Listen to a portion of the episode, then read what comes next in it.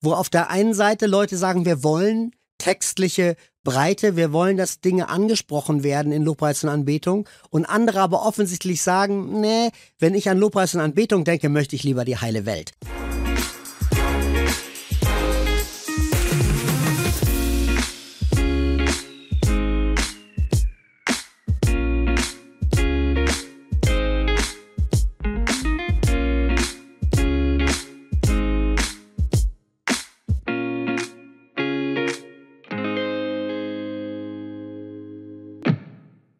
Herzlich willkommen zum Leichen Talk. Wollen wir wirklich andere Worship-Texte? Eine Frage, die wir uns als Christen und als Kirchen vielleicht selbstkritisch stellen müssen. Oft wird zwar die einseitige Mainstream-Worship-Praxis kritisiert, doch gleichzeitig kommen diese Lieder, die andere Themen behandeln, gar nicht so richtig auf die Bühnen in der Schweiz, aber auch im deutschen Raum. Wie können wir einen Weg finden zum authentischen Worship? Gerade in einer Zeit, in der Musik so eine wichtige Rolle spielt. Darüber spreche ich heute mit Anni Kopfermann. Herzlich willkommen. Jetzt nimmt es mich gleich wunder zu Beginn. Ähm, wo bist du genau? Du bist da in deinem Studio? Genau, ich bin in dem Studio, was in unserem Haus äh, ansässig ist. Das äh, ist im Vordertaunus, ein bisschen nördlich von Frankfurt in Deutschland. Und hier äh, arbeite und lebe ich seit 2007. Äh, davor habe ich schon auf ganz unterschiedlichen Ebenen, Bühnen, in unterschiedlichen Funktionen Musik gemacht. Ich habe äh, im Konfirmandenunterricht zum Glauben gefunden. Das war als Zwölfjähriger im Konfirmandenunterricht meines Vaters, deswegen der Konfirmandenunterricht und habe seitdem äh, eine große Freude gehabt an Gemeindemusik, die lebendig ist und Menschen erreicht unterschiedlicher Couleur. Das war damals im Norden von Deutschland in Hamburg in einer Hauptkirche, wo es einen sehr großen geistlichen Aufbruch gab. Jeden Sonntag kamen viele hundert äh, Leute zum Gottesdienst und diese Arbeit ist sehr angewachsen. Ein wichtiger Faktor, ein Schlüsselfaktor war Lobpreis und Anbetung in diesem Gottesdienst. Und es hat mich also von sehr früh auf geprägt und ich habe mir gleichzeitig Gedanken gemacht. Damals waren Gemeindebewegungen wie Vineyard äh, weltweit gesehen sehr prägend, haben mich auch als Lobpreisleiter, so nennt man das in solchen äh, Gemeindeformen, äh, sehr geprägt und das habe ich getan, bestimmt mit 16, 17 schon, also jetzt bald 40 Jahre. Und entsprechend habe ich eine Menge gesehen, sehr unterschiedliche Gottesdienstformen erlebt, viel mit Liedern zu tun gehabt. Ich war eine ganze lange Zeit zwischen Ende der 90er Jahre und 2011 verantwortlich im Verlag Gerd Medien in Deutschland für Lobpreis und Popmusik national und international. Hab in der Zeit sehr viel selber produziert, Musik produziert, äh, Songs geschrieben, geprägt, Lobpreisseminare gehalten, seit 1999 in der Worship Academy im Schwarzwald äh, und jetzt in, in Schwäbisch Gmünd, nachdem sie umgezogen sind. Also habe auch von dieser theoretischen, theologischen Seite aus mich viel mit dem Thema beschäftigt. Da gibt's glaube ich, ein klein bisschen was zu beobachten im Laufe der Jahre. Auf jeden Fall, ja, das, das glaube ich sofort. Und du hast ja auch gerade letzthin darüber gepostet auf Social Media mit deinen Beobachtungen, die du aktuell gemacht hast. Natürlich spielt das alles rein, dass du jahrelang Erfahrung hast äh, in dieser Szene. Und in diesem Post ähm, hast du da deine Beobachtungen geschildert, dass die Hörerzahlen bei gewissen Liedern, ähm, ein, dass du darin etwas erkennen kannst. Möchtest du kurz beschreiben, was dir darin aufgefallen ist? Ja, sehr gerne. Man, ich fange vielleicht mal ein bisschen früher an. So vor ungefähr acht, neun Jahren machte zum ersten Mal im größeren Stil das Wort Lobpreismüdigkeit die Runde. Was war damit gemeint? Da gab es eine ganze Reihe von gerade freikirchlich geprägten Gemeinden, äh, wo Mitglieder oder Leute, die dort schon länger hingehen, gesagt haben, mich erreichen diese Lieder, die ich früher begeistert mitgesungen habe, nicht mehr. Ich habe das Gefühl, dass sie nicht das gesamte Glaubensleben abdecken und dass es da noch etwas tiefer gehende Texte geben muss, dass zu viele Texte davon handeln, wie ich mich gerade fühle in meiner äh, Beziehung zu Gott und dass sehr viel um mich geht, um, um, um, um mein Wohlbefinden und dass aber andere Aspekte des Evangeliums nicht äh, auf dieselbe Art und Weise zum Ausdruck kommen, wie zum Beispiel in den Liedern, die man im evangelischen Kirchengesangsbuch oder in diesen klassischen Sammlungen, die schon den Test äh, der Jahrhunderte bestanden haben, zu finden sind. Dass da Texte sind, denen man stärker anmerkt, dass sie durch Leid hindurchgegangen sind, dass Leute zum Teil ihre gesamte Biografie verarbeitet haben. Und eine große Kritik war, dass diese Lobpreistexte anders klingen als das Urbuch von Gebet in der Bibel, nämlich den Psalmen, wo, äh, wo beides zum Ausdruck kommt. Das Leidvolle, auch das Leiden an Gott, dass Gott nicht eingreift und das Vertrauensvolle, dass er am Ende doch der ist, dem unser Herz zujubelt und auf den wir zuleben, der unser Ursprung und unser Ziel ist. Und, äh, und diese Debatte kochte so ein bisschen hoch an, in unterschiedlichen äh, Bereichen und man machte das auch ein bisschen fest daran, dass aus Übersee, was ja die Welt, die Worship-Welt äh, global gesprochen am stärksten prägt, ähm, die Texte relativ gleich bleiben, dass es so einen, einen sehr eingeschränkten Themenkreis gibt, in dem sie sich bewegen und wir Deutsche, die da immer schon ein bisschen anders, ein bisschen kritischer. Ich nehme die Schweizer mal mit rein, äh, obwohl ihr natürlich eure eigene nationale Identität habt. Ähm, wir auch andere Dinge suchen, die, die kulturell gesprochen auch ein bisschen anders sind. Und dann haben verschiedene Camps stattgefunden, zum Beispiel vom wichtigsten deutschen Liederbuch Feiert Jesus, wo Songwriter zusammengebracht worden sind, um unbedingt auch Texte zu schreiben, die so ein bisschen anders sind als das übliche. Ich hebe meine Hände, ich erhebe dich, äh, ich lobe dich. Und ähm, und das wurde auch ein bisschen gefeatured auf den CDs, die zu der Liederbuchreihe erscheinen und im, im Liederbuch selbst Themen, die was zu tun haben mit äh, zum Beispiel Schöpfung und Schöpfungbewahrung. Also dass derjenige, der sagt, ich möchte Gott preisen für das, wie er unsere Welt und alles, was wir darin wahrnehmen können, wunderbar gemacht hat, der muss im gleichen Maße auch sagen, ich möchte diese Schöpfung bewahren. Ich möchte in meinem Lebensstil dazu beitragen, sie nicht aktiv zu zerstören, dass das ein Akt der Anbetung ist und dass es diese soziale Komponente gibt. Im selben Maße, dass all das, was Jesus uns in der Bergpredigt lehrt, äh, was mit dem Umgang miteinander zu tun hat, was mit Ethik zu tun hat, dass das ein Teil unserer Anbetung ist. Also zum Beispiel dieser Satz aus dem ersten Johannesbrief, wer sagt, äh, er liebt Gott, aber er liebt seinen Bruder nicht in, im aktiven Handeln, der ist ein Lügner und die Wahrheit ist nicht in ihm. Also dass es da durchaus Komponenten gibt, die unser Leben betreffen. Anbetung als Lebensstil ist so ein Wort, was es schon ein bisschen länger gibt äh, in dieser Szene. Und äh, genau darum geht es eigentlich, ähm, dass Leute also gesagt haben, unsere Texte müssen breiter werden. Sie dürfen auch nicht nur das äh, Preisen auf der Höhe, wenn ich mich Gott gerade sehr nahe fühle, enthalten, sondern müssen auch äh, den Lobpreis in der Tiefe enthalten. Was ist, wenn ich durch, durch schweres Leid hindurchgehen muss?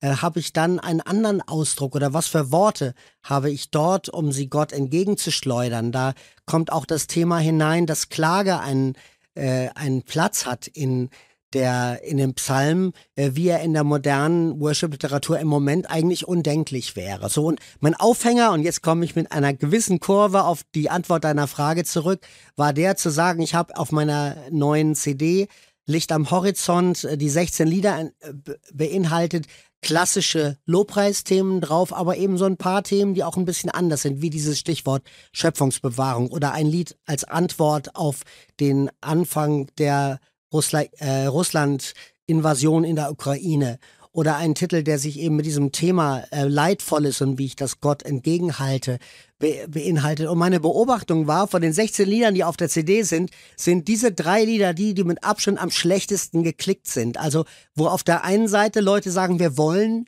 textliche Breite. Wir wollen, dass Dinge angesprochen werden in Lobpreis und Anbetung. Und andere aber offensichtlich sagen, nee, wenn ich an Lobpreis und Anbetung denke, möchte ich lieber die heile Welt. So, und, und, und das ein bisschen zusammenzukriegen und nochmal bewusst zu hinterfragen, ist das nur ein Mundbekenntnis oder wollt ihr wirklich andere Lieder singen? Wollt ihr wirklich im Gottesdienst eine größere thematische Breite zum Ausdruck gebracht sehen? Mhm. Und ich glaube, diese Frage beschäftigt ja viele Personen aktuell. Also man hat es auch gesehen an den Reaktionen auf den Posts. Ähm, viele haben da irgendwie eine eigene Geschichte dazu oder auch noch eine weitere Meinung. Und gerade bei diesen Aspekten, die du genannt hast, ähm, eben hast du ja auch solche Lieder, du hast es gesagt, eben da, gerade das Bewahren zum Beispiel mit der Schöpfungsbewahrung und auch andere schreiben ja diese Texte, also es gibt eigentlich diese Texte und eben trotzdem ähm, haben die dann am wenigsten Klickzahlen. Vielleicht ist es bei äh, Kolleginnen und Kollegen von dir ähnlich, die selber Lieder herausgeben. Und nebst dem ist es ja sowieso schon schwieriger, ähm, die eigenen Songs ähm, zu bringen, weil die Worship-Szene ja sehr geprägt ist ähm, von, ja auch von einzelnen Bands oder ähm, ja, wenn man es international sieht, auch noch mit dem englischen Einfluss, äh, werden in vielen Kirchen ja ähnliche Lieder gespielt, was ja an sich vielleicht gar nicht so problematisch ist. Oder findest du das nur schon dieser Effekt problematisch, dass es von einzelnen Bands auskommt, die so prägen? Nein, das an sich ist kein Problem. Es ist ganz normal, dass es Menschen gibt, die haben schon aufgrund ihres Stils, aufgrund ihres Wirkungskreises einen, einen, einen breiteren Einflussbereich. Äh, mal, alle Bands, die ich kenne, fangen auf einer lokalen Ebene an und nur wenn gewisse Faktoren zusammenkommen, wie große Eigenarten, eine tolle Stimme, auch Möglichkeiten am richtigen Platz zur richtigen Zeit zu sein, dann erweitert sich dieser Bereich auf eine regionale oder nationale Ebene oder im besten Falle ähm, auf eine internationale Ebene. Und es gibt also diese marktwirtschaftlichen Funktionen äh, und diese marktwirtschaftlichen Faktoren in dem Ganzen, äh, die haben natürlich eine Rolle. Wenn du ein großes Budget zur Verfügung hast, wenn deine Plattenfirma global ak äh, aktiv ist, wenn du selbst englischsprachig bist, was ja schon mal bedeutet, dass viel mehr Leute äh, das Ganze mitsingen, als wenn du in deutscher Sprache textest, was in Deutschland und in der Schweiz und in Österreich und in Liechtenstein verstanden wird und vielleicht in ein paar Enklaven in Paraguay oder so, wo Deutsche leben und selber noch die deutsche Sprache sprechen. Aber ansonsten ist das an sich ja schon ein Filter. Das heißt, weniger Lieder äh, werden äh, global äh, rumgereicht, die in deutscher Sprache sind, es sei denn, sie werden in deutsche, in englische Sprache übertragen. Und da, also es gibt diese Seite des Ganzen, die ist erst einmal eine, eine Folge von Sprache, von äh, Durchsatz, von äh, Sichtbarkeit und so weiter. Und das, das ist erstmal ein Markt, wirtschaftlicher Faktor, wenn man so möchte. Und ähm, dann gibt es sicherlich auch das, da würden viele Hörer einhaken und sagen, ja, aber glaubst du nicht, dass da auch eine besondere Vollmacht äh, bei diesen Künstlern ist oder eine, eine besondere Salbung, die auf den Liedern singt. Also da ist ja gerne mal so ein Bezug darauf, wenn Gott das nicht gewollt hätte, dann wären die nicht so groß geworden. Und ich würde sagen, das ist in der Tat ein Faktor, aber man sollte sich auch nicht zu einfach machen. Nur, dass jemand äh, eine große Sichtbarkeit hat, heißt das nicht im Umkehrschluss automatisch, dass diese Lieder tiefer sind, mehr Menschen ansprechen äh, oder so, sondern es ist eben ein, ein, eine Fülle von Faktoren, die da zur Geltung kommen. Ähm, also nein, dass, dass da Leute sind, die mehr gehört werden und gesehen werden. Das ist ganz normal. Ich glaube, im, im neutestamentlichen Bild wäre das gesprochen mit, manche haben zwei oder drei Talente ähm, anvertraut bekommen und manche vier oder fünf und manche eben zehn. Und die, die zehn haben, die haben auch einen größeren Wirkungskreis. Das ist an sich äh, schon mal ganz, ganz gut. Aber diese andere Seite gibt's eben auch, die in 1. Korinther 12 zum Ausdruck kommt, dass wir ein Leib sind mit vielen Gliedern und dass, dass alle diese Glieder etwas zu bringen haben. Und wenn die These stimmt, dass wir Gott sowieso nicht verstehen können, solange wir auf dieser Erde sind, dass wir immer nur einen kleinen Ausschnitt wahrnehmen können, dass wir wie durch einen verklärten Spiegel gucken, wie das in 1. Korinther 13 steht, wenn wir ihn im Moment angucken, dann ist der Ausdruck der globalen Kirche, also dem äh, dessen, was Christen überall auf der Welt für Erfahrungen machen, eine viel bessere Repräsentanz vom Wirken Gottes und von, von seinem Wesen als nur eine westliche Kultur eines bestimmten ähm, Zuschnitts, wie sie aus England, aus Amerika oder aus Australien kommt. Und das sieht man eben daran, dass es manchmal befremdet, wenn man sich diese Kulturen anschaut. In Amerika ist alles sehr schnell marvelous and, and beautiful and, and the best day ever. Und das ist so eine Logik, die, die im Deutschen nicht auf dieselbe Art und Weise ähm, funktioniert. Wir sind nicht so überschwänglich. Und von dem, was ich von den Schweizern weiß, ist das auch so, dass ihr jetzt nicht ständig in Superlativen denkt. Die Österreicher sind da ein bisschen anders.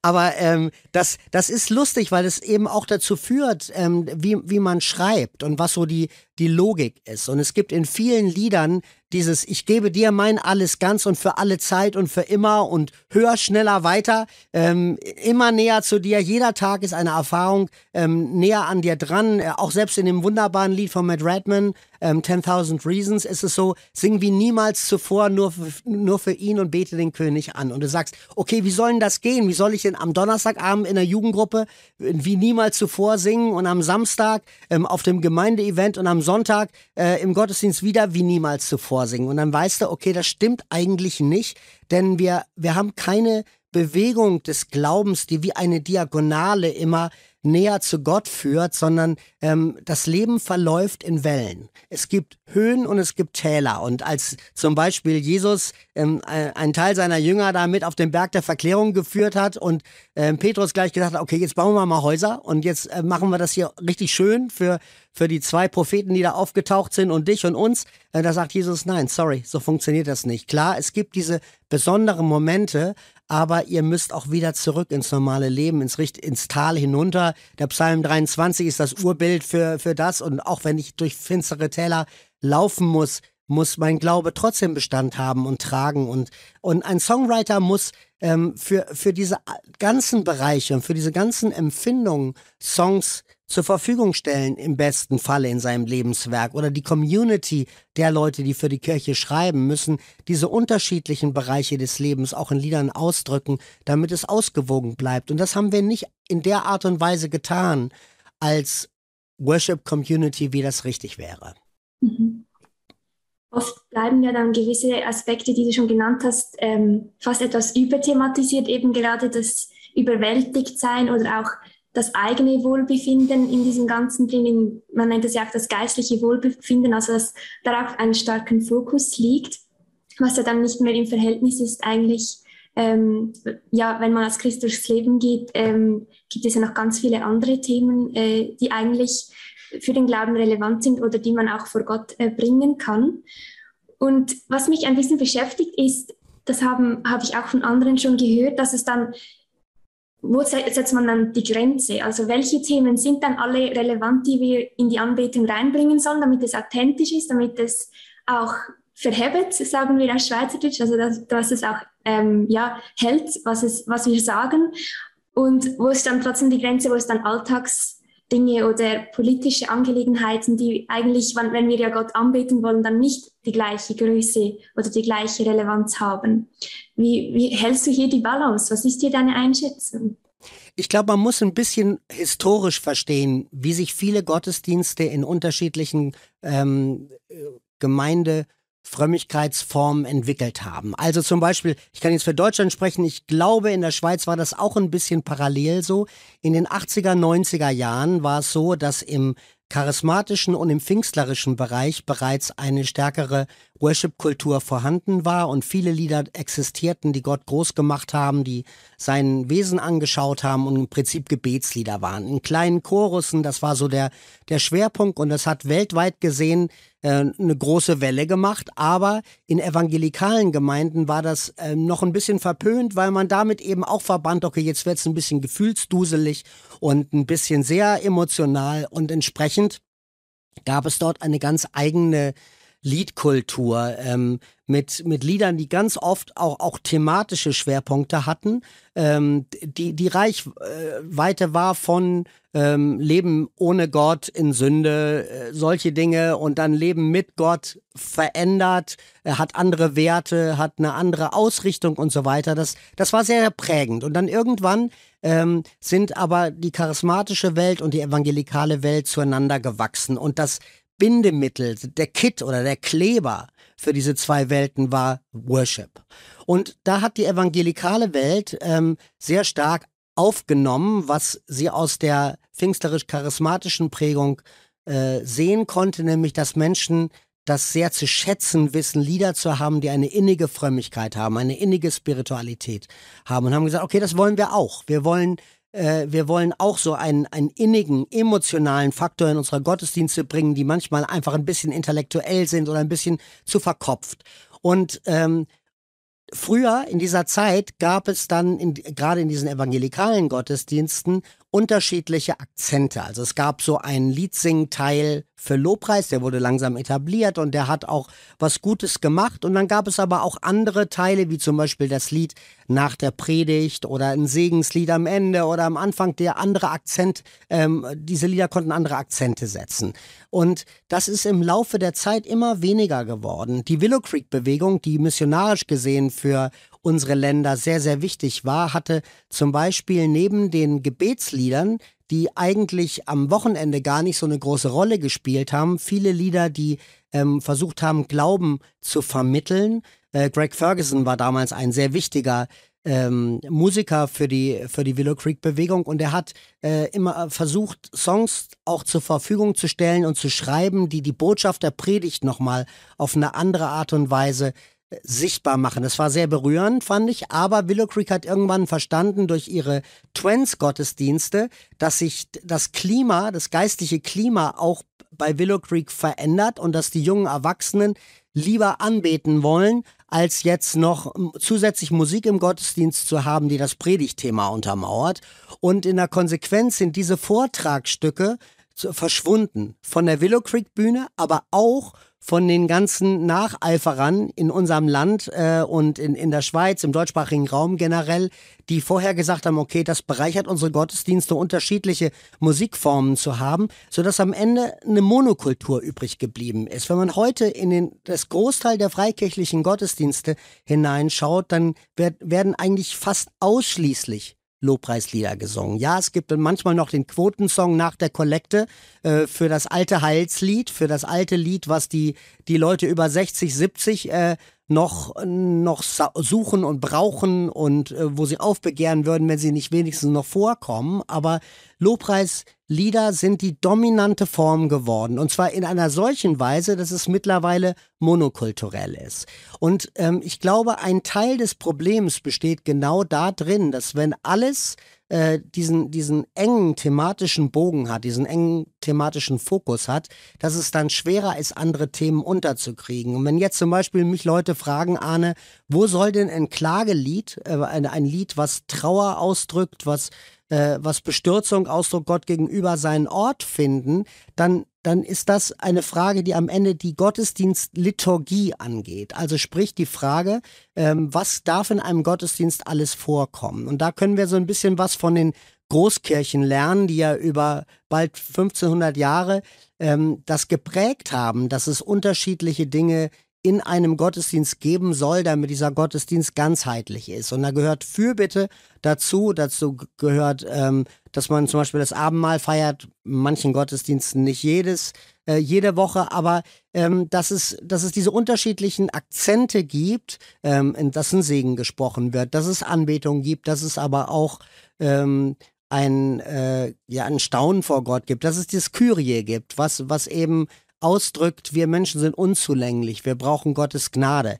Ähm, und dieser Faktor, dass diese unterschiedlichen Dinge in einem Gottesdienst sind, die haben manche freikirchlichen Prägungen, auch gerade Startup Prägungen verloren, bis zu hin zu dem Punkt, dass es eben alles Celebration ist, dass es im Prinzip ganz stark ähm, das Ziel hat, dass die Leute in, in, mit einem besseren Gefühl aus dem Gottesdienst gehen, ermutigt und auferbaut rausgehen und so weiter. Aber das trifft eben nicht die gesamte geistliche Befindlichkeit. Das mag für eine bestimmte Zeit im Glauben hilfreich sein und auferbauend sein, aber es ist eben nicht besonders hilfreich, wenn man durch drei Jahre Corona durch muss oder wenn man dann e, damit umgehen muss, dass wir zum ersten Mal in Europa wieder quasi vor der Haustür einen Krieg haben. Das, also sprich, dass, dass Themen da passieren, die in einer unmittelbaren Weise uns Leid vor die Nase halten, was wir vorher vielleicht nicht so empfunden haben oder wegdrücken konnten und was aber jetzt nicht mehr geht.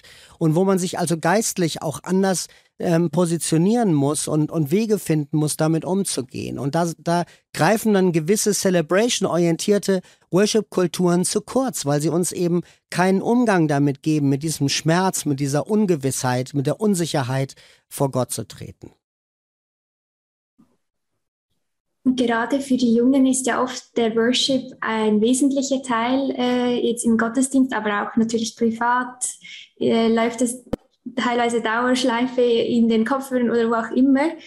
Und ich kenne es selber bei uns in der Jugend ist auch diese Zeit, da, da will man, ja, man will auch die Emotionen spüren, man will sich gut fühlen und man ist schnell vielleicht auch in diesem Modus drin, dass das, ja, es ähm, gibt eine gewisse Atmosphäre, wo man ähm, eine Art auftanken kann oder einfach sich auch freuen kann. Und zu vordergründig scheint das ja wirklich alles sehr gut, aber wenn man sich diese Punkte anschaut, die du jetzt auch genannt hast, ähm, gibt es natürlich viele Fragezeichen teilweise. Wo geht es hin? Wie geht es weiter? Wenn der Worship ja so einen starken, ähm, einen, schweren, einen Schwerpunkt hat bei der Jugend und der aber dann wirklich nicht mehr eigentlich ähm, sozusagen diese Themen allen abdeckt, die wirklich wichtig wären oder vielleicht auch der Fokus nicht mehr stimmt, ähm, da muss sich ja in der nächsten Zeit etwas ändern. Wie glaubst du, wie, wie kann das geschehen? Weil es ist ja ein ziemlich komplexer Ablauf. Wie kommt ein Lied dann wirklich in eine Gemeinde? Da braucht es, äh, wie hast gesagt, es ist eine ganze Liturgie dahinter. Was gehört überhaupt einem Gottesdienst? Ist erstmals die Frage. Wo, wo könnte man da ansetzen?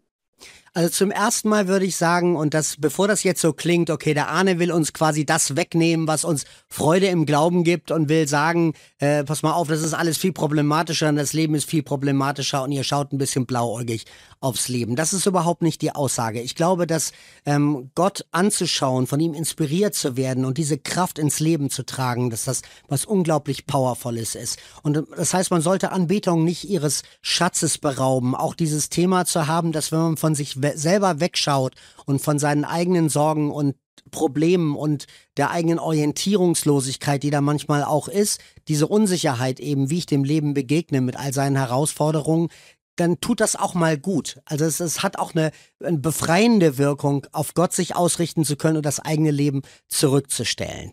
Ähm, schwierig wird es dann, wenn man dabei stehen bleibt und sich quasi in so eine Scheinwelt äh, flüchtet und am Ende ähm, meine Alltags Tauglichkeit des Glaubens mit der Sonntagstauglichkeit des Glaubens nicht mehr zusammenpasst. Also wo ich das eine singe, aber wenn ich dann in meinen Peer Groups bin, wenn ich an meinem Arbeitsplatz bin, wenn ich in meinem Sportverein bin, wenn ich mit den, den Dingen in der Familie, die vielleicht schwierig sind, umgehen muss, dann passt das nicht mehr so richtig zusammen und es sind es wie zwei abgeschnittene Welten. Und das darf im Glauben nicht passieren, sonst hat man irgendwann eben ein, ein künstliches Gebilde geschaffen, was aber nicht lebens tauglich und lebensfähig ist. Und, und wenn man das sagt, auf der einen Seite darf Lobpreis diese, diese Kraft haben, diese emotionale Kraft haben, aber man darf im Gottesdienst eben auch Orte schaffen und, und Begegnungspunkte schaffen für Menschen, die das gerade nicht empfinden. Und da ist zum einen so eine Wahrnehmung, äh, für mich war es ganz, ganz wichtig, ich habe 2014 bei einem Autounfall meine Tochter Sarah verloren und das war der zu erwartende erdrutschartige äh, Einsturz in meinem Leben, äh, wo ich, wo ich von einem Tag auf den nächsten gezwungen war, alles auf die Probe zu stellen. Mein ganzes äh, Leben, meine Beziehung, mein Umgang mit Gott, mein Liedschreiben als jemand, der das beruflich macht, äh, beruflicher Christ zu sein, all das auf den Prüfstand zu stellen. Und ich habe manche Sätze hinter mir gelassen, die einfach zu vollmundig waren. Zum Beispiel, dass Gott mich beschützt. Also wenn man, wenn man so diese Frage hat auf einmal, wenn im Psalm 91 steht, Gott hat seinen Engeln befohlen, dafür zu sorgen, dass du deinen Stein, äh, dein, dein Bein nicht gegen einen Stein stößt, aber der hat nicht verhindert, dass wir gegen dieses olle Taxi gestoßen sind, dann, ähm, dann hinterfragst du noch ein bisschen, was sind Kontexte, was ist damit gemeint, was ist mit diesem Schutz Gottes gemeint, sind wir wirklich davor gefeit? Und dann sieht man irgendwann, okay, nein, Gott hat den Großteil der Christen nicht davor beschützt, genauso Corona zu kriegen wie andere auch, ähm, gewisse Katastrophen, die passieren wie im Ahrtal, wenn äh, da auf einmal ähm, so erdrutschartig äh, das Land untergeht und äh, Leute verschüttet werden oder so, das hat Fromme genauso getroffen wie, wie andere. Es gibt nicht diesen Unterschied, weil, äh, wie, wie es im Matthäus-Evangelium heißt, Gott lässt es regnen auf Gerechte und Ungerechte und lässt seine Sonne scheinen auf Gerechte und Ungerechte. Das heißt, wir partizipieren an dem, was er uns schenkt, äh, wie das auch bei Nicht-Christen, bei Nicht-Frommen passiert, aber wir sind auch nicht gefeit vor dem anderen. Diese, das, wie Gott in unser Leben wirkt, ist anders. Und, ähm, und, und zum Beispiel solche Sätze anzuschauen, zu sagen, was singen wir den Leuten ins Herz, ähm, wo, wo sie scheinbar mit rechnen können und was hat das mit der Realität zu tun? Ist unsere Theologie wirklich lebenstauglich, die in den Liedern zum Ausdruck kommt? Das mal anzuschauen und dann Orte zu finden, in denen Menschen, die gerade leiden, die gerade Schmerzhaftes empfinden, ähm, dass, dass diese, diese Orte etabliert werden. Und für mich ist das Abendmahl ein solcher Ort im Gottesdienst, weil wir dort nicht nur feiern, dass Jesus den Tod besiegt hat und nicht nur äh, feiern, dass er die Macht des Teufels zerstört hat, sondern dass wir eben auch feiern, dass er sich bis aufs Äußerste mit dem Leid der Menschen solidarisiert hat. Und das ist ein wunderbarer Anknüpfungspunkt dafür, ähm, solcher Leute zu gedenken, die gerade durch Schmerzhaftes, durch Verlust, durch Leiterfahrungen hindurchgehen müssen und das im Abendmahl bewusst zu feiern. Also wir, wir müssen diese Orte einrichten und schaffen, in denen sich solche Leute wiederfinden können, wenn ihnen im Moment ähm, das Lob eher im Munde stecken bleibt, weil das Leben sagt, pass mal auf, im Moment äh, geht das nicht. Und, und der Psalmist in, in einen der 150 Psalmen, von denen 65 Klagepsalmen sind, ähm, der lässt das zu. Der, der hat, wenn, der wird nicht sprachlos Gott gegenüber, wenn ihm gerade nicht nach diesem Preisen in der Höhe zumute ist, sondern dann klagt er eben, dann sagt er, Gott, wie kannst du das zulassen? Wie ist, wie ist das? Und dadurch bleibt dieser Kommunikationsstrom äh, zu Gott offen, der in anderen Fällen abgeschnitten wird. Und meine These ist, dass wenn Menschen nicht auch für die schwierigen Zeiten des Lebens Lieder finden, ähm, die ihre Gottesbeziehung ausdrücken können, dann werden sie in solchen Zeiten sprachlos Gott gegenüber und das führt immer zu einem Beziehungsverlust. Also wenn man, das wissen wir aus unseren Beziehungen, wenn wir mit jemand gerade länger nicht reden, dann sieht es mit der Beziehung insgesamt nicht gut aus, weil wir das Gefühl haben, so die Lebensader ist ein bisschen ähm, äh, verschollen oder, oder, oder verschüttet oder so. Wir kommen, wir kommen nicht mehr richtig an den anderen ran. Und das empfinden wir in der Beziehung zu Gott, auch wenn er unsichtbar ist, ähm, oft genauso. Und dann brauchen wir für solche Zeiten eben auch das Ringen, das, das Suchen, das Tasten danach, wo er ist. Und manchmal fühlt sich das eben besser an, das Tasten zu singen, als zu sagen, ja, ist ja klar, du bist der Größte und ich weiß es und wir zwei sind ein duftes Team und verändern die Welt. Und manchmal hat Lobpreis so eine, eine, eine Seite, so, äh, so äh, gebärdet es sich so und dann wird es ein bisschen wie überzeichnete Realität und das ist am Ende Schlager. Schlager meint das Richtige, aber Schlager überzeichnet Realität und äh, zeichnet sie weich und zeichnet sie schön und damit wird er am Ende dem Leben nicht gerecht. Auch wenn man ein gutes Hollywood-Ende sehr, sehr mag, weiß man trotzdem, dass es mit dem richtigen Leben nicht so viel zu tun hat. Und das zu vermeiden in unserer Frömmigkeit, zumindest immer wieder mal zu versuchen, ist, glaube ich, ein guter Weg, um zu schaffen, dass wir ähm, mit diesem Glauben auch 15, 15, 20 Jahre leben können ähm, oder am Ende eben diesen Marathon des Lebens laufen können und ihn dabei nicht verlieren. Denn viele Leute, die so gebrannt haben für Gott und ganz sicher waren, dass das das Größte ist, was ihnen passiert, ähm, bleiben auf der Mitte des Lebens in, in Schwierigkeiten und in Verlusten stecken und kommen dann nicht weiter, weil sie im, manchmal nicht, nicht tief genug Wurzeln geschlagen haben in ihrem Glauben, um diesen schwierigen Situationen zu begegnen. Finde, du beschreibst es so gut, diese Herausforderung. Und da sieht man auch, dass dieses Thema eigentlich noch viel weiter geht als jetzt nur Worship. Also äh, das ist eigentlich ein, ein Riesenthema, das den ganzen Glauben anbelangt. Und du hast auch ja zu diesem Thema ein Buch geschrieben. Das ist 2022, äh, 2020 erschienen. Und das heißt Auf zu neuen Ufern, befreit zu einem ehrlichen Glauben, der trägt. Und ich glaube, ganz vieles, das du jetzt auch ein bisschen zusammengefasst hat, hast, kommt auch in diesem Buch ähm, vor und geht natürlich auch noch weiter, um diesen ehrlichen Glauben zu finden. Und du schreibst darin auch, es ist so ähm, Aufbruch inmitten des Umbruchs.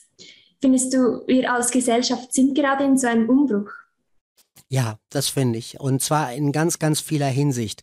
Und äh, zwar nicht nur als Gesellschaft, die sich orientiert ähm, zwischen Linksruck und Rechtsruck, zwischen der Frage, wie gehen wir mit äh, Immigranten um äh, und, und ähnlichem, in der Frage, wie gehen wir mit unserer Sicherheit um. Und wir hatten uns so wohl gefühlt, dass es äh, in Europa äh, dass man sich mit Frieden einrichten kann und auf einmal das Gefühl, okay, wir müssen jetzt wieder drüber nachdenken, dass äh, in, äh, in der Bundeswehr zum Beispiel äh, alles verrottet ist und, äh, und nichts mehr funktioniert und müssen neu über ein Verteidigungsetat nachdenken, äh, um unser Land wehrfähig zu machen. Das sind ja, das sind ja komplett äh, andere Herangehensweisen an das Leben und unser Selbstverständnis von dem, was eine demokratische Gesellschaft im Westen ähm, äh, im Moment ist im Jahr 2023 und verändert wieder ähm, äh, viel, vieles, was vorher so selbstverständlich war. Und das ist ein Umbruch in der frommen Welt. Gibt es ganz, ganz viel Umbruch. Es gibt diese, diese Frage,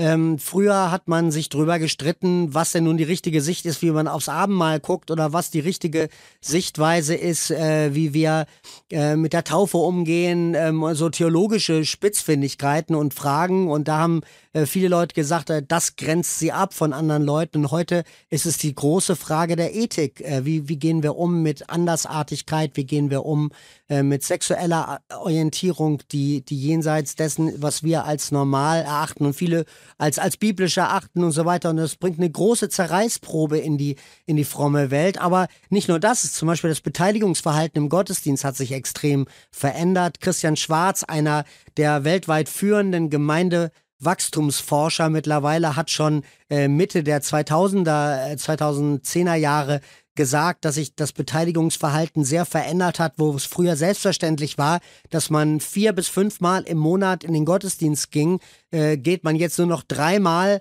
ähm, äh, im, im Durchschnitt, weil das Leben so schnelllebig geworden ist, dass man an einem Sonntag auch einfach mal ausschlafen will oder einfach was anderes machen will und es noch andere Möglichkeiten gibt, wie man so einen Gottesdienst ähm, ausleben kann. Und Corona hat dem Ganzen nochmal richtig einen Boost gegeben, so dass viele Gemeinden im Moment das Problem haben, wie kommen denn die Leute in den Gottesdienst zurück. Da, man, man merkt an, an ganz, ganz vielen Stellen, dass äh, dass das Leben sehr im Umbruch ist und dass das vor der Kirche nicht Halt macht. Dass wir also diese großen Fragen stellen müssen. Was, was bietet uns Gemeinschaft noch? Wie wollen wir diese Gemeinschaft ausleben? Ähm, und da ist Anbetung natürlich ein Schlüsselfaktor auch zu sagen. Also wer, wer sagt, äh, ich, ich habe mir die Online-Gottesdienste angeguckt und mir reicht eigentlich die Predigt. Das gemeinsame Singen ist mir nicht so wichtig.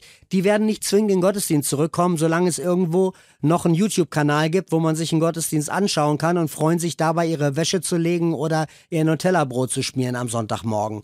Ähm, die Leute, die aber sagen, in, das ist nirgends nirgendwo so wie in 3D und, und nirgendwo so ein intensives äh, emotionales, spirituelles Empfinden, als wenn gemeinsam Leute in einem Raum anbeten und ihre Hände heben oder auch nicht ähm, und der Musik zuhören und, und diese, diese Lieder aufs Herz und auf die Seele wirken lassen. Und ohne das möchte ich meinen Glauben gar nicht ausleben.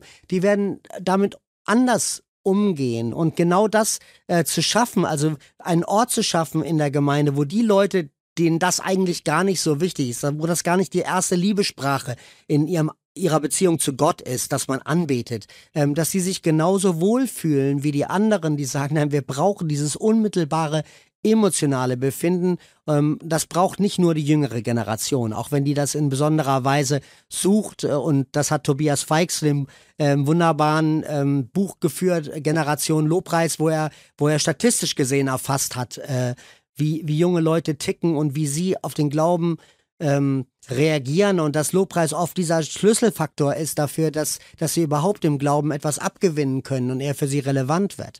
Und wir müssen diese, diese Welten zusammenhalten, die jüngeren Generationen, die neueren und deswegen ist es auch schwierig zu sagen, ähm, vorher habe ich nicht ehrlich geglaubt. Vorher hatte ich nur so eine Vorstellung und dann habe ich das aber alles hinterfragt und jetzt glaube ich ehrlich. So ist mein Buchtitel nicht gemeint, sondern eher so, dass wenn ein Mensch über viele Jahre glaubt, ich habe ja vorhin gesagt, ich habe mich mit zwölf Jahren bekehrt und bin jetzt 55, das heißt, ich habe jetzt 43 Jahre im Glauben hinter mir und ich habe sehr unterschiedliche Phasen erlebt, welche in denen ich mich Gott sehr ähm, sehr nah gefunden habe und wo Menschen mir auch wiedergespiegelt haben, dass dass meine Musik und so ihnen dabei hilft, Ähnliches zu empfinden und dann wieder Zeiten, die große Durchstrecken des Glaubens waren und wo ich andere Dinge ähm, ähm, gebraucht habe. Gerade die letzten acht Jahre waren ein Hinterfragen von, von vielen Themen. Was glaube ich eigentlich? Wie möchte ich mich ausrichten? Was ist mir im, im Glauben wichtig? Und, und diese Prozesse nicht zu überspringen, sondern wenn ich spüre, okay,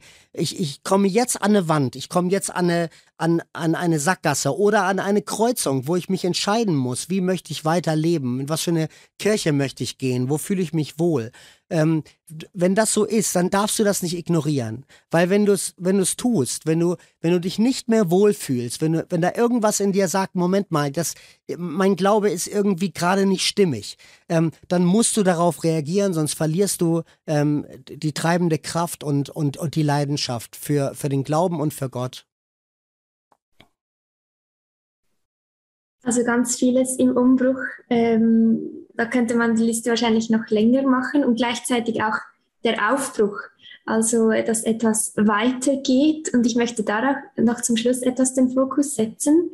Du hast jetzt gerade schon einen Tipp gegeben dazu, eben was man machen kann, wenn man merkt, mal, man ist in diesem Aufbruch, man will ähm, hier weitergehen auf diesem Weg, auf dem man ja schon ist. Was kannst du sonst noch für den Aufbruch mitgeben? Also zum Beispiel die Frage zu stellen, wie stelle ich mir meine ideale Gottesdienstform vor? Ähm, das, das ist äh, Ideale scheitern immer an der Realität. Aber vielleicht muss man das mal fragen. Es, es gibt Menschen, die mit Mitte 40 sagen, ehrlich gesagt, ein ruhigerer Gottesdienst, wo, wo, wo nicht die ganze Zeit Amen gebrüllt wird und wo die Lieder äh, auch ein paar Hymnen die äh, den Test der Jahrhunderte bestanden haben, vorkommen und nicht nur lauter neue Lieder, wo man quasi ständig irgendwie auf Spotify äh, nachhören muss, wenn man äh, die neuen Songs noch mitsingen können will. Ähm, das, das, das ist viel eher das, was ich suche. Das kann so ein Einschnitt sein, zu sagen, ähm, okay, ich muss mal überlegen, ist, ist das, wo ich gerade bin, ähm, ist das noch richtig? Oder äh, der Gottesdienst fühlt sich manchmal wie eingeschlafene Füße an ähm, oder ähm, oder ich habe hier viel zu, äh, vielleicht in der Gemeinde, die, die wild ist und äh, äh, auch, auch sagt, ähm, hier äh, spricht Gott zu dir und da spricht Gott zu dir und du sagst irgendwann, ähm, Moment mal, nee, ich habe hier zu viele Fremdschämen-Momente. Ich hatte in meiner Geschichte an einer bestimmten Phase in der Gemeinde, in der ich damals noch war, das Gefühl, da gibt es so viele Fremdschämen-Momente, denen ich als Musiker, der auf der Bühne steht, ausgesetzt bin, dass ich das nicht will.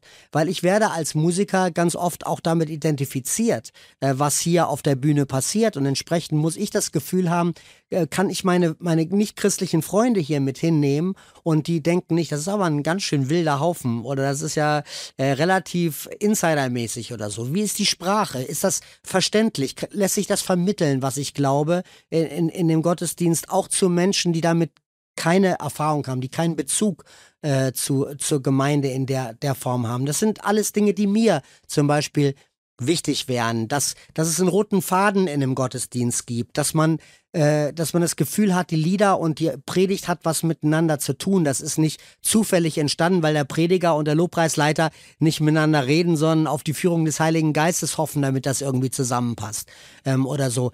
Und andere Leute werden andere Prioritäten setzen, die für sie sagen, okay, das macht einen lebendigen Gottesdienst aus, das macht äh, Geisterfahrung für mich aus. Also das, wir, wir sind ja durchaus unterschiedlich und reagieren auch auf unterschiedliche Dinge. Aber diese Fragen mal bewusst zu stellen, auch kritisch zu stellen. Eine Frage auch ähm, wäre die, bin ich eigentlich in meiner eigenen Glaubensentwicklung fremdgesteuert? Sprich, gibt es da so Haus- und Hofheilige wie den Pastor oder den Leiter der Bewegung und ich hänge an den äh, Botschaften der YouTube-Messages, die derjenige gibt und das glaube ich und alles andere glaube ich nicht?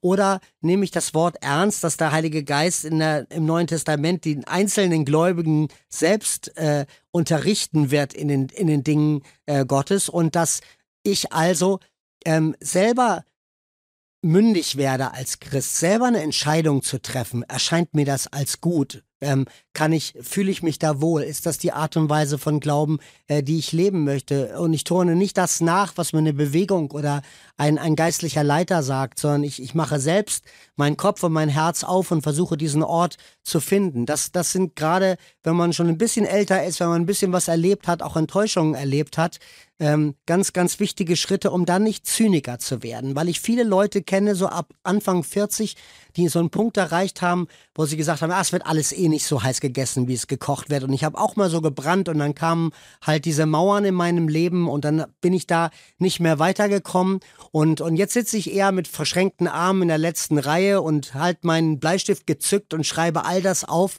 was ich bei Bedarf gegen den Lobpreisleiter oder gegen den Pastor vorbringen kann. Also sprich, es ist so ein, wie so, ein, wie so eine kleine Gemeindepolizei, die sich da in der Person geformt hat ähm, und der ähm, eigentlich nur noch dazu ähm, fungiert, um das, was nicht so doll läuft, anzumahnen, aber der nicht mehr selbst in den Ring des Glaubens steigt und, und, und selber aktiv wird. Und das ist ein schrecklicher Zustand, ein, ähm, ein, ein, ein toter Zustand, ein lauwarmer Zustand des Glaubens, der, ähm, der eben nichts mit dem zu tun hat, was Jesus für uns wollte.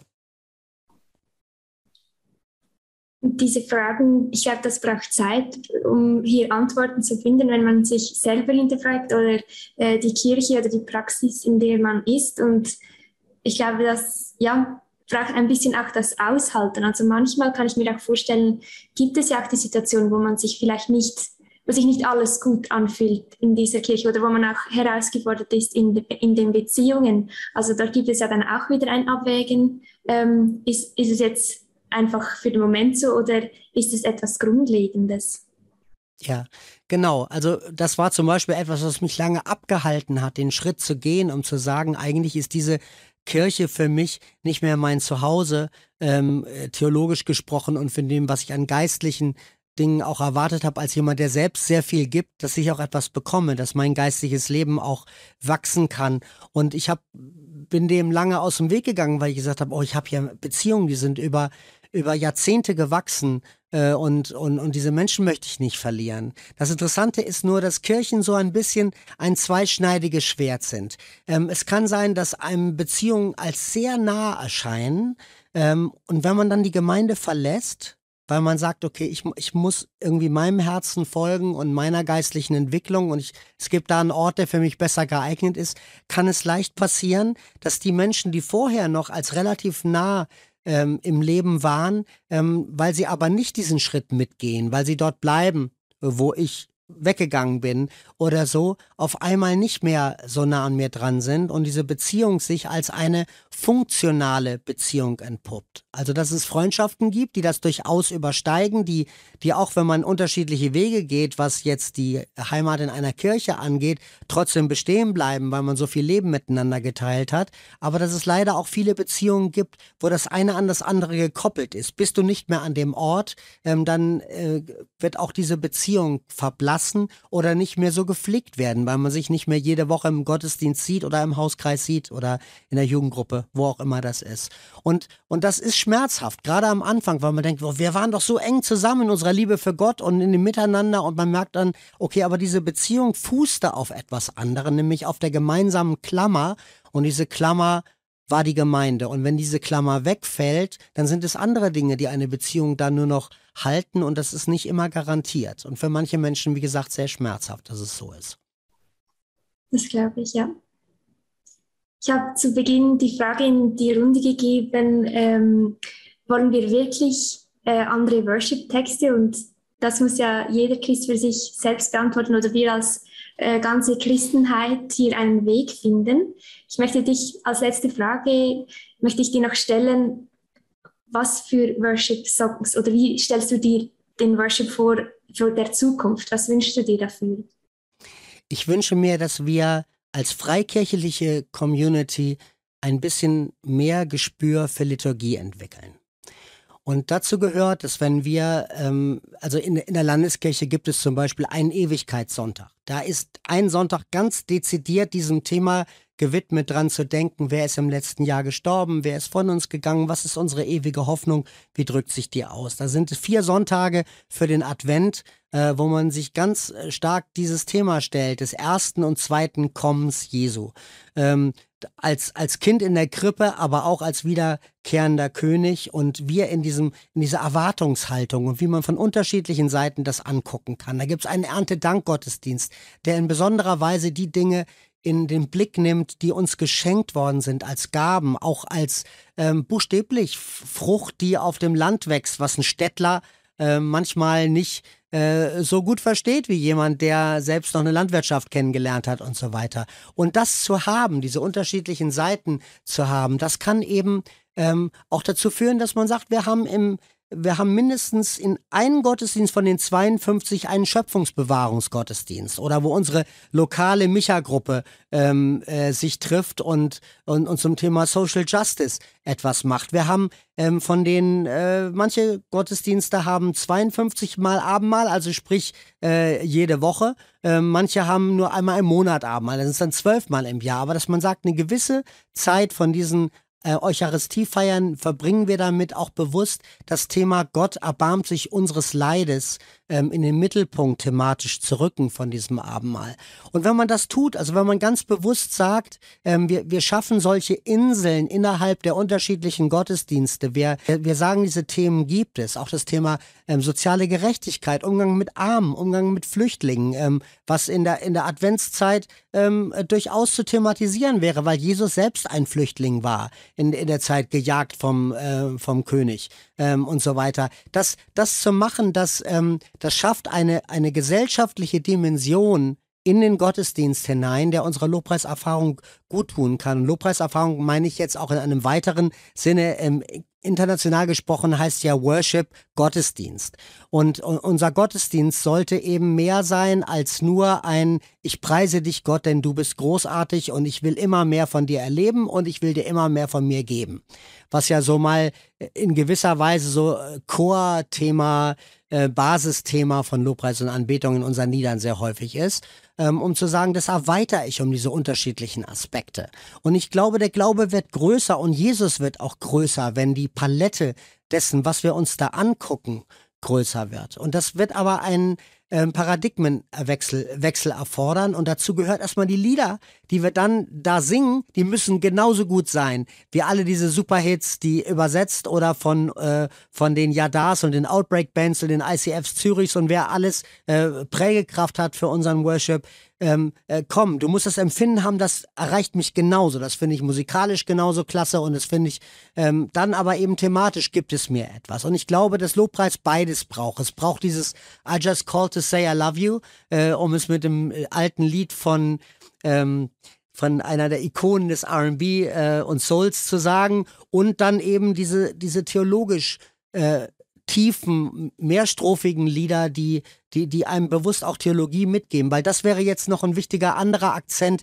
Die Lieder begleiten uns in den Alltag viel mehr, als es Predigten tun, weil Predigten oft vergessen sind in vielen ihrer Akzente nach einer gewissen Zeit. Man kann sich das nur so und so viel merken, aber die Lieder gehen halt direkt ins Herz und bleiben da oft, werden durch Playlisten immer und immer wieder gehört und entsprechend sollten diese Lieder auch eine gute gesunde theologische Grundlage geben für das, was unseren Glauben am Ende widerstandsfähig und lebensfähig macht. Vielen herzlichen Dank, Arne, für deine Worte und dass du bei uns im Talk eingeschaltet hast. Ich fand es wirklich sehr inspirierend und es gibt wirklich ganz viel, um darüber nachzudenken. Herzlichen Dank, dass du unser Gast warst. Sehr gerne. Und euch herzlichen Dank fürs Zuschauen. Falls ihr euch vielleicht noch mehr mit diesem Thema auseinandersetzen möchtet, dann können wir euch das Buch Auf zu neuen Ufern empfehlen, vielleicht als Sommerlektüre. Und wir verlinken euch auch gerne ähm, eine Playlist, die Anne zusammengestellt hat. Darauf hat er verschiedene Songs, die gerade eben auch diesem Thema entsprechen, die wir vorher gehört haben, hat er zusammengestellt und die aktualisiert er auch ständig. Also dort könnt ihr auch gerne vorbeischauen. Tschüss miteinander. Dieses Video ist nur möglich dank freiwilliger Unterstützung der Community. Unser Ziel ist es, täglich ein neues Video zu veröffentlichen. Um dieses Ziel zu erreichen, suchen wir 365 Videopartner, die uns mit je 150 Franken pro Jahr unterstützen. Als Videopartner trägst du direkt dazu bei, dass noch mehr Menschen das Evangelium hören und im Glauben ermutigt werden. Melde dich jetzt als Videopartner an unter www.livenet.ch/videopartner.